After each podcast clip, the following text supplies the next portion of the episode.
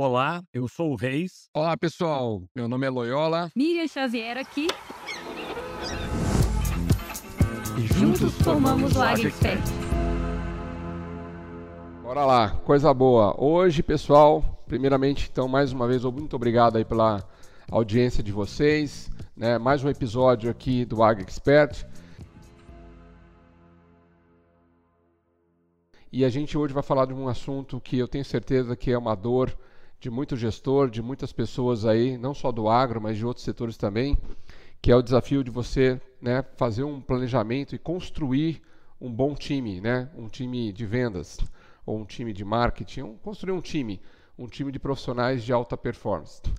E muitas vezes a gente né, se debate, eh, se depara né, com situações eh, que as empresas nos trazem né, os desafios da meta, nos traz o desafio de fazer lá o resultado acontecer. E a gente sabe que quem faz de fato o resultado são as pessoas. O CNPJ é apenas uma, uma estrutura e quem realmente ali está na, na, ponta para fazer o negócio acontecer são as pessoas. Então, nada melhor aqui né, com esse time de experts aqui para a gente discutir, que tem uma vivência bacana aí sobre esse tema. Então, a gente vai trabalhar hoje essa discussão sobre como construir, como fazer um planejamento de equipes, dando continuidade né, aos outros dois temas de planejamento que a gente trouxe nos episódios anteriores. Tá? Então hoje a gente vai falar sobre planejamento de equipes. E eu queria já aqui uh, perguntar uh, para os meus colegas né, que a primeira pergunta eu acho que, que vem à cabeça né, de um gestor quando ele assume uma, uma ele entra né, para uma empresa, seja um fabricante, seja uma revenda, tá? é a questão de né, se a equipe que ele está assumindo. Tem duas situações, né? Quando ele assume uma equipe, ele vai entender se a equipe que está ali né, com ele é, atende às expectativas dele né, e da empresa para fazer o, a, o resultado acontecer, ou às vezes tem aquela situação que ele é contratado, né, a empresa está chegando, tem muita situação hoje no agro, sim, empresas de fora chegando no Brasil e começando uma coisa do zero, né, um negócio do zero.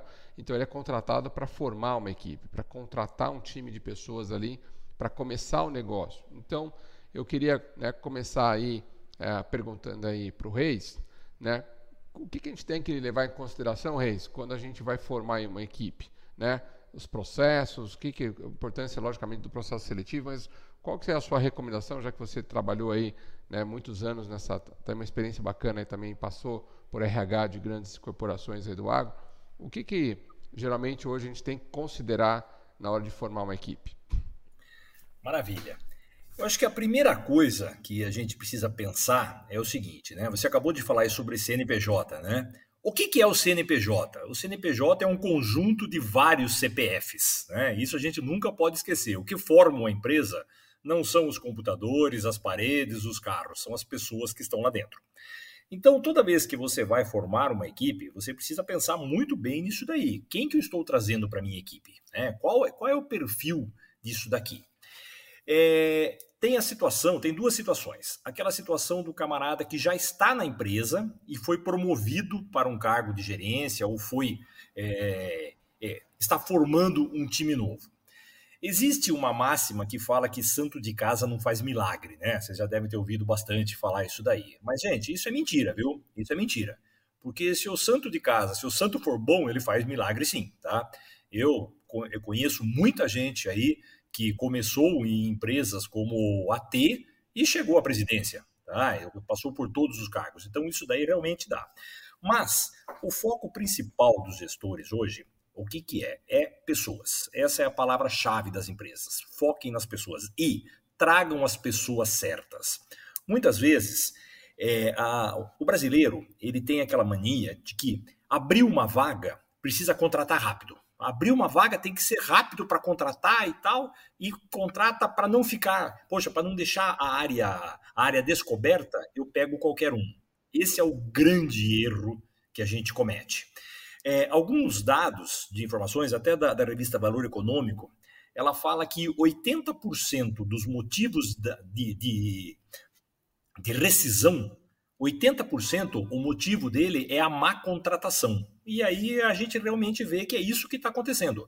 Aquela, aquele afã, aquela, aquela pressa de contratar. Então, primeira dica para os gestores: não tenha pressa para contratar. Tá? Ah, mas eu vou ficar sem ninguém no meu mercado, na minha área, durante um, dois, três meses.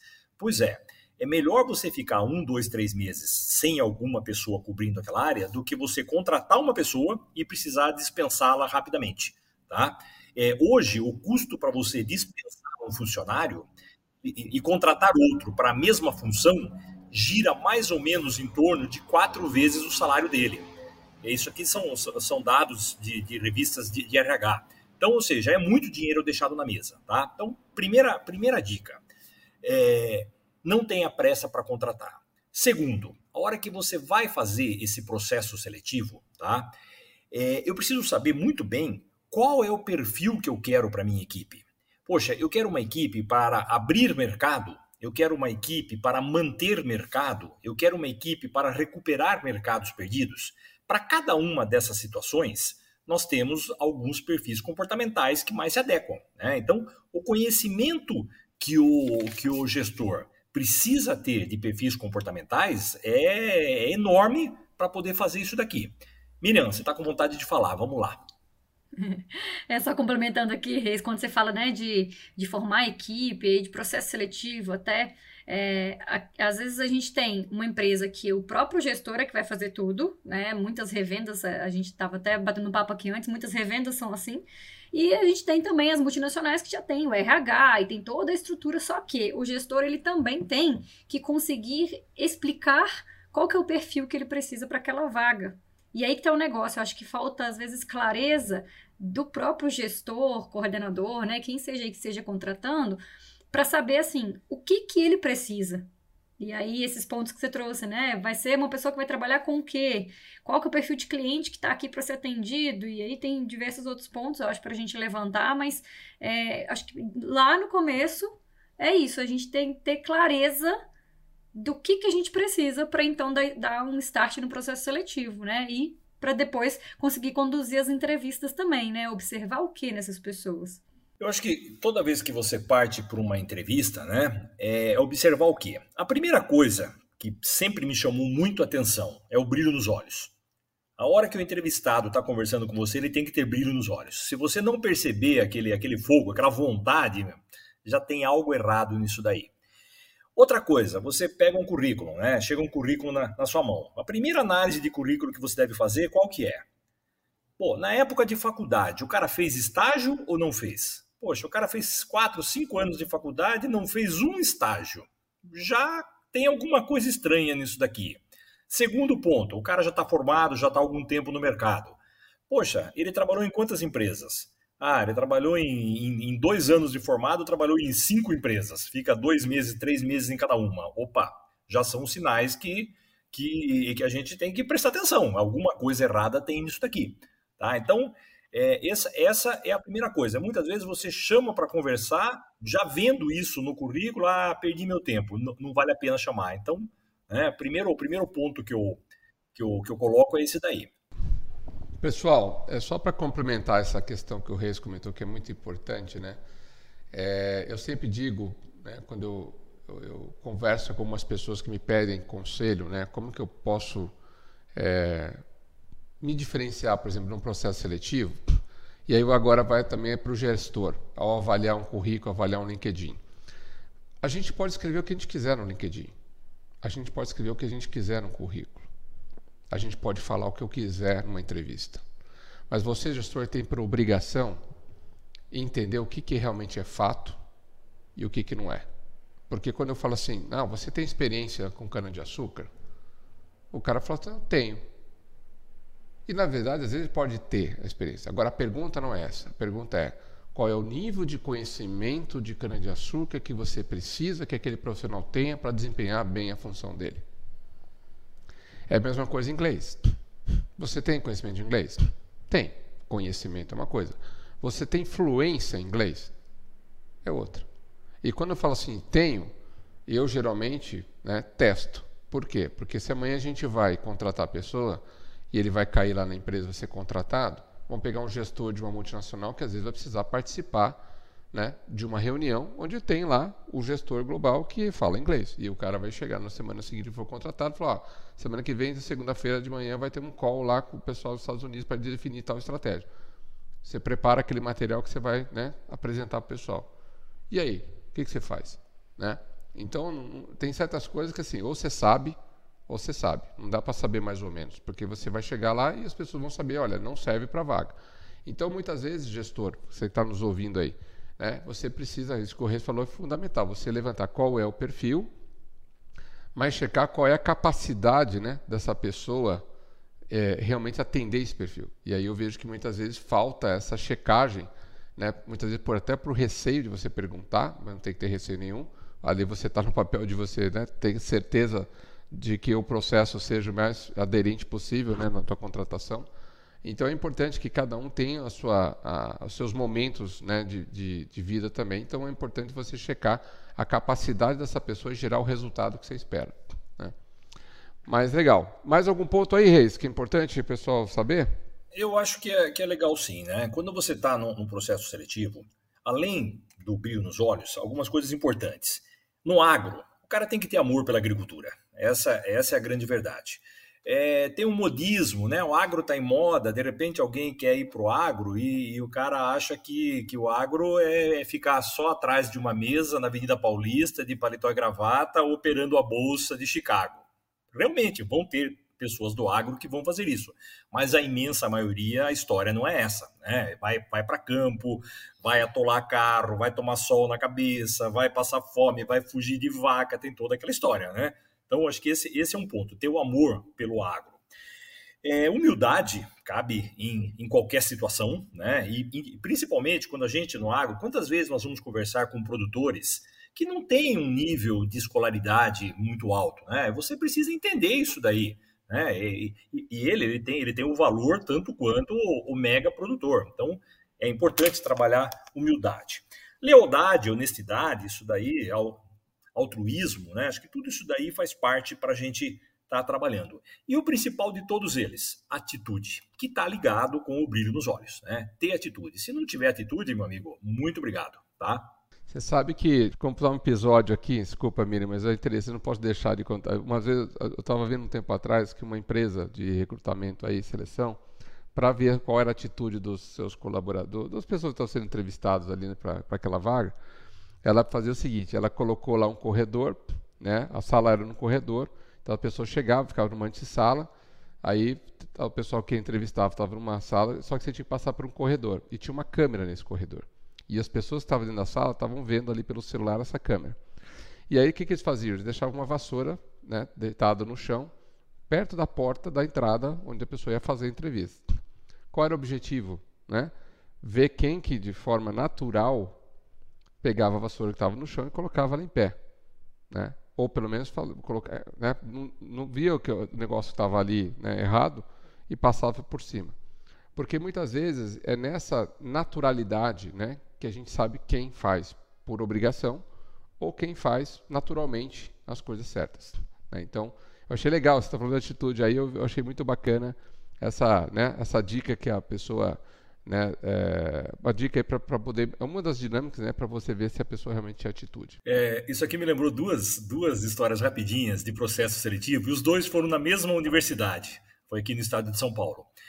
É, eu estava indo para um processo seletivo, eu mais, uma colega, nós estávamos arrumando a classe, colocando, colocando a, a, montando o data show e tudo mais.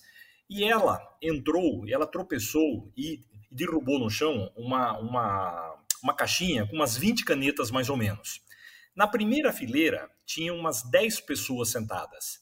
Nenhuma das 10 pessoas levantou para pegar as canetas que ela estava pegando no chão. Quer dizer, eu ali já fiz a minha leitura na hora. A primeira fileira, essa primeira fileira aqui, se dependesse de mim, nem chamava para entrevistar mais. Né? Esse foi um fato. E um outro fato que também chamou muito minha atenção, nós íamos sempre. Agora, essa aqui eu vou, eu vou, eu vou citar, eu vou citar a faculdade nós íamos sempre lá na sua faculdade, é, Loyola, lá em, em, em Botucatu, fazer processo seletivo. E nós sempre ficávamos numa mesma sala. Toda vez marcavam para gente a mesma sala e tal, maravilha. Chegamos um dia para fazer, e lá sempre ia muita gente para entrevista, 20, 30 pessoas participavam do processo seletivo.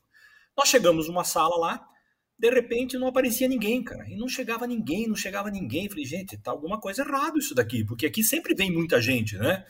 Daqui a pouco passou uma menina, ela olhou, ela estava tava de, de, de, bicicleta. Ela passou, ela olhou, ela virou, ela voltou, ela viu nós com, com o uniforme da empresa. Ela falou, viu, vocês vieram para fazer entrevista? Eu falei, sim. Ela falou, sabe o que, que acontece? É que marcaram outra sala, não está nessa daqui. Só um minutinho que eu vou chamar o pessoal. E saiu correndo com a bicicleta para trazer o pessoal para cá.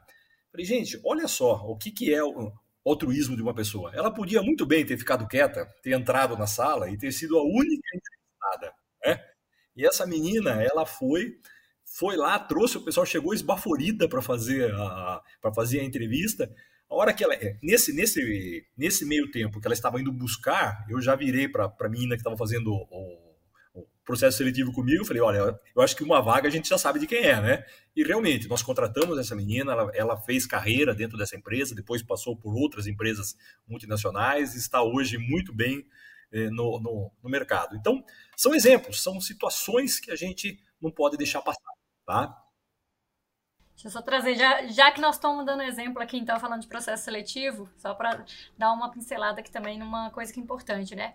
A gente está sempre dando recado aqui para o gestor, que é quem vai fazer a entrevista ou quem vai tomar a decisão aí final de contratação, né? E a gente acaba vendo que muita gente contrata pensando muito é, naquilo que é mais cômodo talvez para a empresa, né? E aí, assim, não só levantando a bandeira, mas dizendo uma coisa que é a realidade, né? Quando a gente vai, às vezes, em algumas regiões, que a empresa ela já tem talvez um, um lugar lá, um apartamento que o, os colaboradores de outra cidade ficam por um tempo para até eles se adaptarem, até eles acharem lugar, né? Então eu já vi isso com um cliente meu há mais tempo, que ele contratou e ele tinha possibilidade de selecionar um homem e uma mulher, e ele selecionou um homem, mas porque o apartamento já estava lá e já tinha homens lá.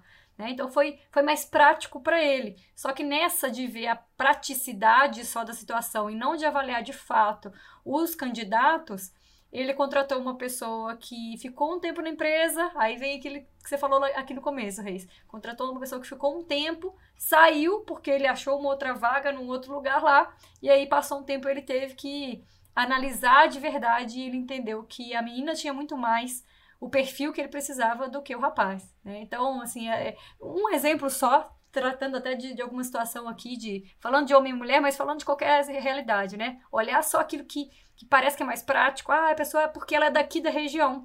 Entrevista e pergunta do mesmo jeito, porque às vezes a pessoa que é de fora, ela chega e faz acontecer, e a pessoa que está ali na região, às vezes nem tem relacionamento bom, não conhece ninguém, não conhece nada da região, né? Só só as informações por alto assim não funciona, tem que perguntar mesmo.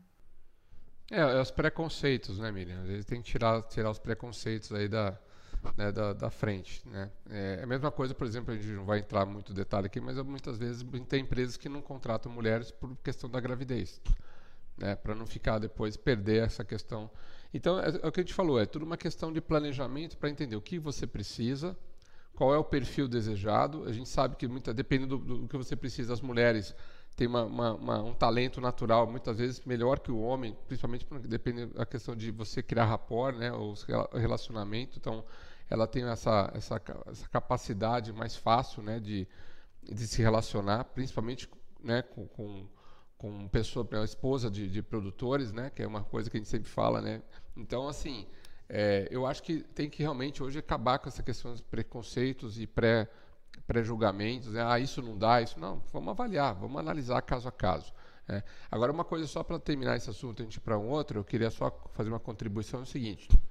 Muitas vezes, além quando eu fazer o planejamento, por exemplo, da, da, da função que eu preciso, do perfil, eu tenho que entender qual é o nível de expectativa de resultado eu preciso para aquela situação. Porque eu já vi muito acontecer o seguinte: olha, eu preciso de um retorno rápido e vou trazer um cara recém-formado que eu quero pagar menos. Né? Eu quero pagar mais barato, então eu trago um recém-formado, mas eu preciso aqui que o cara faça o trabalho de um cara que tem uma maturidade, já tem conhecimento da região tal. Então você tem que alinhar a expectativa de retorno que você vai ter desse profissional com quem você está contratando e com o investimento que você quer fazer. É, esse eu acho que é um dos principais pontos de, de erro que eu vejo das empresas ao não fazer um planejamento do, né, de, de, contratação. É você entender muito bem pra, qual é o nível de resultado que você quer, quais os recursos que você vai dar para aquele profissional, que é outra coisa importante, senão ele se frustra. Né? Você dá, por exemplo, vou dar um exemplo aqui prático. Uma empresa vai e coloca um recém-formado lá no interior de Mato Grosso e quer que o cara fature um monte, só que ele não tem resultado do produto, quase ninguém conhece o produto, não tem o apoio de um AT, não tem, sabe, marketing, aí você quer que o cara faça milagre? Não tem como. E pior, o cara às vezes vai se frustrar e vai né, ser prejudicado pela carreira dele, porque vai ser um dos caras que vai sair com três meses, né, Reis? E aí vai ficar manchado lá a, carreira, a, o, a carteira dele. Então, muitas vezes, a gente tem que ter essa consciência também, né? Não adianta eu contratar alguém se eu não der também as condições necessárias, né, os recursos necessários e alinhar a expectativa com o que, que eu espero dele no primeiro ano, né? dependendo da situação e do, do, do nível de conhecimento, do, do, tempo de experiência, da, se ele conhece ou não a região e assim por diante. Tá? Muito bom. Bom, pessoal, vamos, vamos agora avançar aqui nesse tema e eu queria perguntar para o Reis aí, para a Miriam, né? Na verdade, quais são os principais perfis ideais aí para cada função? A gente sabe que tem hoje a função do AT, tem a função do RTV, tem a função do gerente, fazendo como diretor contratando o gerente. Na opinião de vocês aí, o que, que se deve olhar? Né? Pra, vamos começar por um AT, depois a gente passa para o RTV. O que, que, na opinião de vocês, um AT, né? que, que, que um gestor, ao, ao passar o brief lá para o RH ou ao contratar um AT, o que, que ele tem que olhar? Além da questão do estágio, né, que você olhou já aí que falou que é importante, tem mais algum ponto? Eu acho que tem muito a ver isso daqui com o perfil comportamental. Tá? Eu sou um, um fã do DISC, né? Eu acho que o DISC ele dá muitas, muitas diretrizes para gente. Veja bem, você, você precisa de um AT. Qual que é a função do AT? Ele vai montar campos demonstrativos, ele vai demonstrar produto, ele vai abrir porteira. Se esse AT não tiver uma dominância e uma influência mais alta, ele vai ter dificuldade. Por quê? Porque ele não vai conseguir chegar no novo, ele vai ter que, ele vai ter que, que abrir o espaço dele.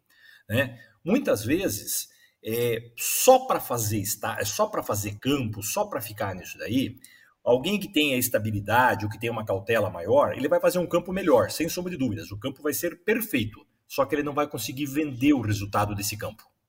Né? Então, é, eu trabalho muito em cima disso daí. É, profissões, né, cargos, funções que precisem de venda, que precisem de, de, de competição, né, de iniciativa, que corra riscos, tal. Isso daí os dominantes têm mais facilidade. Quando você trabalha alguma coisa que é mais relacionado a pessoas, uma região onde você precisa, né, esse AT ou esse, ou esse RTV, ele precisa fazer contatos com as pessoas. Isso aqui acontece muito dentro de cooperativas, né, que já tem um grupo formado, já tem, já tem o cliente lá, e ele tem que fazer o quê? Relacionamento. Quem que vai bem nisso daqui? O influente, o estabilidade. Você tem uma vaga dentro da sua empresa para a área de pesquisa. Né? Você precisa contratar alguém para pesquisa. Não adianta você contratar um dominante ou você contratar um influente para pesquisa. Por quê? Porque ele não tem paciência para ficar lá medindo, somando, contando, olhando. Quem que faz isso muito bem? Um cauteloso ou alguém com estabilidade mais alta. Então, eu acho que está muito relacionado a isso. Que tipo de perfil que a pessoa tem para o cargo que eu quero que ela, que ela exerça. Tá? É, a gente vê muitas vezes situações como você tem um excelente vendedor, você vai lá, promove ele para gerente. Seis meses depois, ele é dispensado da empresa. Por que isso daí? Porque ele tem um perfil ótimo para vendedor, não tem um perfil para gestor. Então você, você perde um grande vendedor e não forma um gestor. Então a base de tudo isso daí, novamente, é o conhecimento dos perfis comportamentais. Esse, esse que o Reis trouxe acontece muito principalmente nas revendas, onde você não tem um, suporte do departamento de RH mais estruturado, onde as, é justamente o que ele falou, às vezes o melhor vendedor ele precisa de um gerente, ele, o dono da revenda já puxa esse cara, né, para entender que ele pode ajudar os demais vendedores, porque ele é um bom vendedor, ele já pode então ajudar mais os outros vendedores. Só que uma coisa ele é conhecimento de venda, outra coisa é conhecimento de pessoas. Né? Então talvez isso tenha, eu pelo menos tenho essa visão que é, o problema é maior nas revendas do que nas multinacionais. É, tem uma coisa que eu observo bastante, que é assim, ó, é, a, a, gente está falando bastante de processo seletivo, né? Mas nesse caso aí, que a gente é, traz uma, uma troca de função ou uma pessoa que está subindo de cargo, é, o, a pessoa que está passando de um cargo, que é uma, principalmente quando é uma função que é mais operacional, para uma outra que tem mais planejamento e mais estratégia, é, não adianta o, o líder, né, o gestor ali, ele ficar também só na expectativa de que a pessoa ela tem que conseguir mudar de mindset, ela tem que conseguir mudar de atitude, porque agora ela está numa função diferente.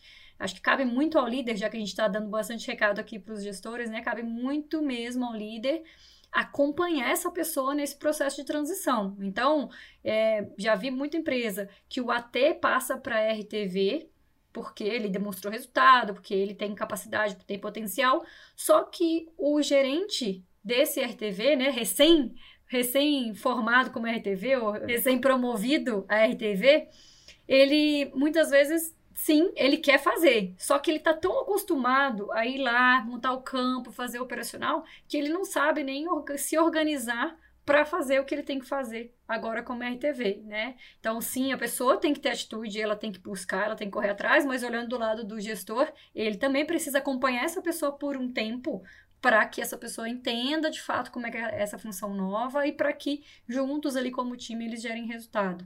Bom, turma, vamos falar sobre uma coisa importante também nesse, nesse ponto de formar equipes, que é a postura né, do profissional. O, o Reis falou um pouco da atitude, mas eu acho assim, na opinião de vocês, quais são as principais né, expectativas aí hoje das empresas, né, do gestor ou da, do RH, em relação à postura da equipe? Né? Porque a gente tem hoje muita a questão ainda da, da, turma mais nova, né, ansiedade, a gente sabe que hoje a turma está muito preocupada. Então, o que, que vocês acham aí? Qual é, qual é a opinião de vocês, a postura aí que essa turma deve ter né, na hora para a gente poder contratar? Qual é a postura desejada aí pela, pelos profissionais? Eu acho que experiência de todos esses anos aí, né? Primeira coisa, que a pessoa faça da melhor forma possível. Tudo que você pegar para fazer, faça bem feito. Não faça nada pela metade. Né? Esse é um outro grande problema que ah, porque o agro é rápido, as coisas acontecem, começa aqui e não, e não termina. Né? Nunca perder a humildade. Esse é um outro problema sério. O camarada é AT, ele é pau para toda obra. Quando ele é promovido, ele ganha a Hilux dele lá, ele sobe no salto alto. Né? E eu já vi acontecer muito disso daí. Né? Vai errar, vai errar sim. Pode ter absoluta certeza que nós no, no agro a gente erra e erra muito, infelizmente acontece. Errou, assuma o erro. Né? Não tenta varrer para baixo da, da, da, do tapete. Né? Vamos, vamos fazer isso daí. Né? E quando errar, tenta apontar uma solução. De que jeito que eu vou resolver isso daqui? Vamos lá, Miriam. Deixar um pouco para você. Não, e eu só quero lembrar turma aqui que a gente falou bastante a respeito até de atitude quando a gente falou do chá, né? Lá no episódio número 2. Então, quem tá ouvindo a gente aqui, volta lá no episódio 2 para relembrar um pouco do que a gente falou a respeito de planejamento de carreira. Ali tem bastante coisa sobre atitude aí que vai trazer bons insights. Seguindo em frente, né, tem mais uns pontos importantes. Primeiro, não dê opinião sem ter certeza. Esse é um outro problema grande do agro. Ah, o agrônomo tem que saber tudo, o veterinário tem que saber tudo, o zootecnista tem que saber tudo. Não é assim. Né? Então, não dê palpite. Se você não sabe, fique quieto. Estabeleça metas. Isso é muito importante. Né? É, defina, saiba onde você quer chegar. Esse é outro ponto que a gente nunca pode deixar para trás. E sempre esforce-se mais do que os outros. Esse é o ponto final. Né? Você tem que esforçar mais. Ah, aquela, aquela velha historinha do, do, dos dois caras que estavam pescando, que chegou o leão, né? um parou para colocar o tênis e o outro saiu correndo e falou: Cara, o leão vai pegar a gente de qualquer jeito. Ele falou: Não, eu não preciso correr mais que o leão, eu preciso correr mais que você. Né? Então, esse é o ponto. Eu tenho que ser ligeiro. Eu só complementaria aí tudo isso que vocês falaram, muito importante realmente. E, e, tem uma palavra que poucas pessoas do agro conhecem, né, mas uma palavra que cada vez mais hoje, né, os profissionais em geral, não só quem é AT, RTV, mas todos os níveis né, de hierarquia é muito valorizada cada vez mais pelas empresas, que é uma palavra em inglês chamada accountability. E a palavra accountability hoje, na prática, ela quer dizer o seguinte: é você realmente fazer aquilo que tem que ser feito da melhor forma possível, pensando como dono do negócio. Então é como se você fosse o dono. E aí está relacionado muito, de novo, à atitude. Né? Então hoje a gente vê muitas vezes as pessoas não terem mais responsabilidade em retornar para um cliente, em fazer um relatório bem feito, né? em fazer um campo bem feito. Então não é só fazer por fazer, é fazer aquilo da melhor forma possível, com a responsabilidade né? Que aquilo não é para a empresa, é para você, é para a sua imagem. Né? O que vai ficar é quem fez. Se for bom, mérito seu. Se for não ficar bom, ficou, ficou né, ruim, também vai ser uh, mérito seu. Então você tem que sempre pensar, já que você vai fazer uma coisa, por isso que é importantíssimo, gente, a gente escolher a carreira que a gente goste. Uma coisa que a gente goste de fazer, que a gente tenha prazer. E aí, voltando né, o episódio lá que também que a gente comentou isso, quando a gente falou de carreira. Procure né, se identificar com aquilo que você gosta. E por que isso é importante? Porque quando você gosta de fazer algo, faz com prazer, ama o que você faz, como nós três aqui amamos o que fazemos, o que fazemos, a gente né, procura dar o nosso melhor e acaba, com certeza, sempre buscando não só o melhor para nós, mas o melhor também para o cliente, né, para que a gente tenha resultado. Porque hoje as empresas vão avaliar a sua capacidade de gerar resultado. Então você pode colocar o que você quiser no seu currículo. Eu, assim como o Reis, a Miriam, nós quando formos avaliar alguém, nós vamos entender assim, ó, o que, que você deixou lá? Quando você chegou naquela empresa, em tal data, o que, que você pegou e quando você deixou lá, o que, que você deixou? Né? Quantos clientes você ganhou? Qual foi o seu faturamento, incremento de faturamento, ou incremento de participação de mercado?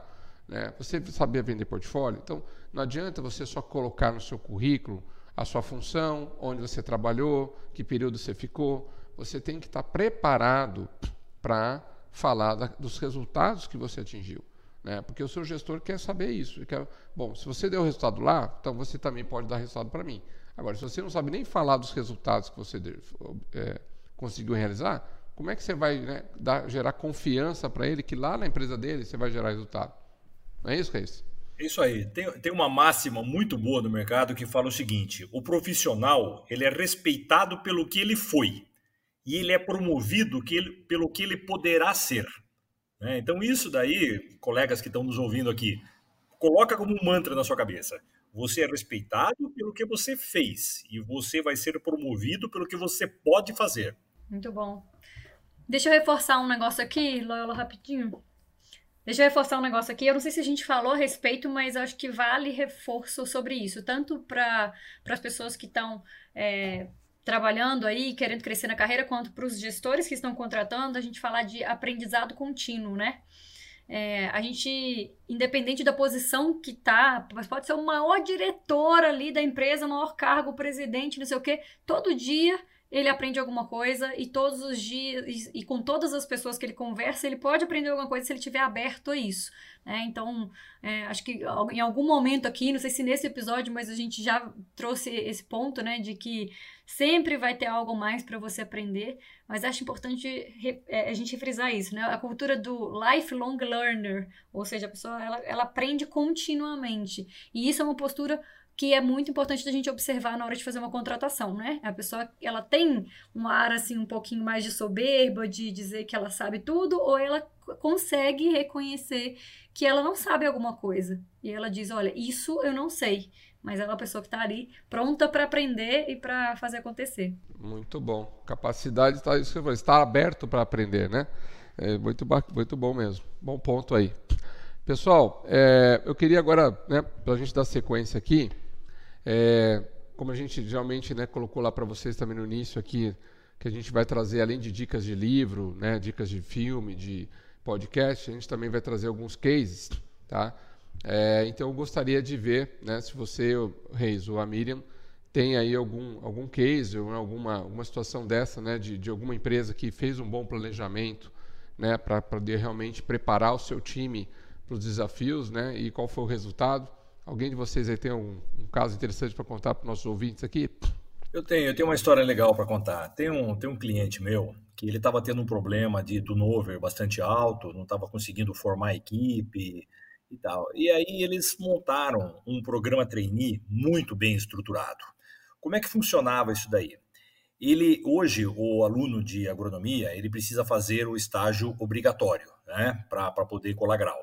Então eles pegavam esses alunos, para começar, começar a fazer o estágio lá. A entrevista era na faculdade para esses, esses alunos que iriam se formar. Então ele ficava seis meses ou numa fazenda ou numa revenda, tá? mas sempre sendo monitorado, sendo, sendo tutorado pelo funcionário dessa empresa. Então, ele tinha uma meta que era desenvolver determinado produto em determinada cultura. E ele tinha que montar os campos demonstrativos, e tocar esse, esse campo e encerrar com um dia de campo. E tinha esse, esse tutor dando suporte. Qual foi o pulo do gato disso daí? A escolha dos tutores. O tutor certo. Porque tem muita gente que tem muita capacidade, mas não sabe ensinar. Quantos professores nós tivemos na, na vida aí que são assim, o, o cara tem, tem um, um, currículo maravilhoso, sabe tudo do assunto, mas na hora que ele vai explicar ele não consegue.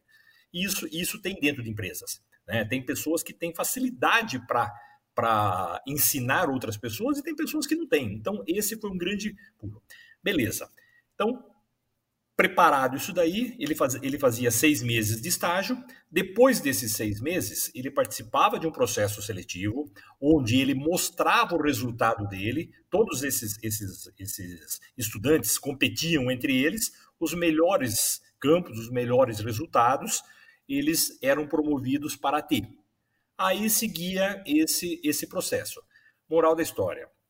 Em questão de 12 a 15 anos, mais ou menos, em torno de 80% dos gerentes que estavam nessa empresa eram ex-estagiários. Eles começaram como estagiários e em uma década eles tinham cargo de gerência. Hoje, alguns desses aí estão como diretores dessa, dessa empresa. Então, acho que esse aí é um, é um fato muito legal, uma coisa que eu, que eu pude acompanhar durante, durante esses anos aí. Interessante, né, Reis, que você está falando essa questão de trainee, porque é, você está citando aí um exemplo de um fabricante, né? Mas hoje tem inclusive revendas, né? Inclusive eu atendo algumas revendas que é, tem também partido para essa estratégia, né? De que como está difícil hoje às vezes você recrutar pessoas já prontas, né? Preparadas aí para os desafios, eles adotaram essa estratégia então de formar os profissionais, né? Seja uma empresa multinacional, seja uma revenda né, de pequeno médio porte. Por quê? Porque o importante é o que você falou, é você dar o direcionamento, você é, trazer as pessoas certas para dar o suporte necessário para essas pessoas, dar o direcionamento, motivar as pessoas, porque muitas vezes ela vai tentar desistir ou vai achar que né, não serve para aquilo. Então você tem que ter o um lado também um pouco né, psicológico, né, emocional né, dessas pessoas e, e para isso dá também capacitação para elas fazer esse papel, né, porque é uma coisa nova para elas também. Então não adianta assim, ah, vou fazer o um programa de trainee né, vai lá, contrata as pessoas, fala ó, pro, pro outro construtor, a partir de agora você vai pegar, adotar esse cara aqui, esse é o seu padrinho, né? E aí a pessoa não sabe como é que vai fazer aquilo acontecer. Então, muito bacana esse exemplo aí que você trouxe, porque é uma, é uma, é uma estratégia, uma das opções, né, para a empresa formar. E, o resultado precisa dizer, que você falou que tem muitas pessoas hoje que são gerentes ou até diretores que passaram né, e vieram desse programa, mostrando que o programa aí deu resultado, não só um ano, mas vem dando resultado ao longo dos anos. Muito legal. Né? Mira, alguma, algum ponto aí que você queria contribuir? É, quando você fala aqui de né, até empresas menores ou até revendas, ela me trouxe um insight aqui, porque eu tenho bastante mentorado que é consultor. A pessoa tem uma consultoria, é um autônomo, né, que que está aí pelejando, tentando fazer é, atender mais clientes, não está conseguindo atender mais clientes, porque já está com a agenda muito lotada, só que tem muita coisa operacional que essa pessoa faz. E aí, de repente, na hora de pensar em crescer a empresa, é, é, muitas, muitas vezes a gente consegue orientar desse jeito, eu pelo menos tenho orientado, né? Traz uma pessoa que está mais nova, recém-formada ou que está aí, né, que não sabe ainda nada sobre essa cultura, sobre essa região, traz a pessoa como um estagiário, deixa a pessoa ir aos poucos crescendo e aprendendo com você e depois essa pessoa vai ser um consultor e vai começar a atender. Lógico que é um processo que também tem que ser estruturado, não adianta simplesmente botar a pessoa, é, chamar a pessoa para trabalhar e, e, deixar tudo na mão dela, né? Mas, assim, é interessante a gente ver, assim, que, olha, desde uma empresa muito grande, uma multinacional hoje em dia que já tem estruturação de estágio, de trainee, para empresas menores e até uma pessoa que trabalha sozinha para ela crescer a equipe, ou né, formar, começar a formar uma equipe, dá para pensar nesse jeito, né? O programa de estágio bem estruturado aí, ele tem resultados em todas as áreas. Bom, pessoal, agora vem aquele momento né, que muita gente espera, que são as indicações aqui dos Ag Experts né, em relação a para você que quer se aprofundar aí alguns no tema aqui que a gente discutiu, algumas indicações aí de livros, podcasts, né, vídeos e assim por diante, livros. Então eu queria né, começar aí com, com o Reis, se o Reis tem alguma sugestão aí para a turma que quer se aprofundar. A minha, minha dica de hoje vai para os gestores. Né? É um MBA da FGV em gestão estratégica de pessoas. Muitas pessoas acham que isso daí é um MBA focado em RH.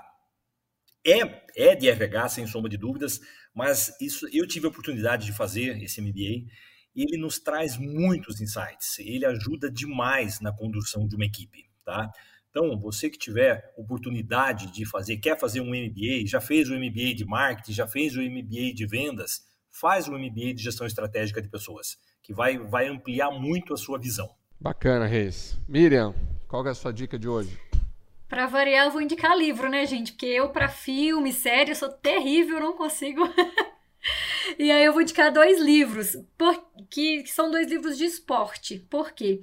É, eu vejo muito que quando a gente analisa times mesmo de, né, de esporte, a gente tem uma referência muito forte para a gente pensar em liderança de qualquer tipo de equipe.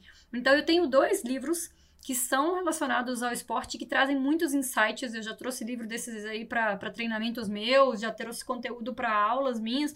É, um deles, Transformando o Suor em Ouro, do Bernardinho, que foi técnico da Seleção Brasileira de Vôlei, muitos anos, teve muito resultado treinando é, a turma aí, e ele mostra, esse livro mostra muito na prática, sabe? Algumas posturas dele como líder, na hora de dar um feedback para a equipe, na hora realmente de, de coordenar o time ali, muito interessantes. Outro livro chama Legado.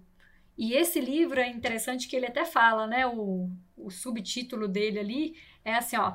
É, 15 lições sobre liderança que podemos aprender com um time de rugby All Blacks. É um time da Nova Zelândia, esse All Blacks, e é um time que teve muito resultado durante muitos anos consecutivos eles é, ganharam campeonatos aí e mostra muito sobre a atitude do líder com a equipe sendo exemplo, sabe? Liderando através do exemplo, o próprio time também, os principais jogadores ali sempre com muita humildade para fazer as coisas mais simples ali. Então, acho que tem nesses dois aí referências muito legais para quem quiser fazer uma leitura gostosa, dinâmica e que queira aprender através disso para trazer para o agro, né? Acho sempre válido. A gente tem pouquíssimos livros muito específicos de agro, né? Então tem que trazer e adaptar para cá.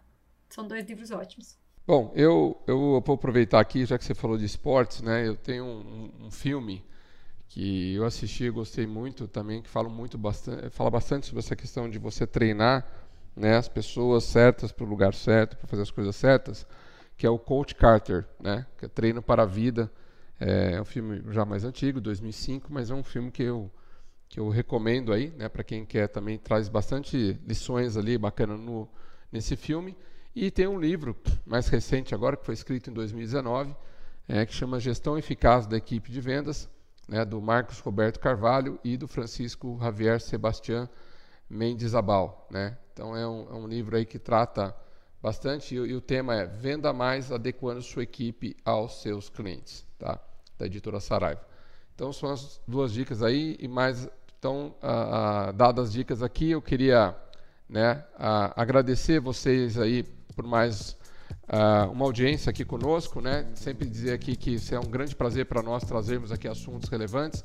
Não esqueçam de estar tá comentando aqui no, no, nesse episódio, né? O que você achou, quais são as suas dificuldades, as dores, para a gente poder também estar tá discutindo aqui nos próximos episódios, trazer aí novas dicas para a gente de temas que vocês gostariam que a gente abordasse aqui nesse bate-papo e também né, uh, divulgar, ajudar seu like e ajudar a gente a divulgar essa essa nossa iniciativa aqui do AgriExpert, desse podcast para outras pessoas, outros colegas, né, que você conhece desse assunto tão importante aqui, que é planejamento de equipes. Tá bom? Então, é, tá aqui também a nossa a nossa nosso Instagram, né? Que é AgExpert3, tá? É, lá no Instagram e também estamos todas as plataformas aí de streaming com aqui com esse podcast. Então, muito obrigado. Já vou me despedindo aqui também, pedindo aos colegas aí para deixar o seu adeus e até a próxima. Valeu, pessoal. Muito obrigado por mais esse dia junto conosco aí. E na semana que vem tem mais. Um abraço. Até, gente. Um beijo para vocês.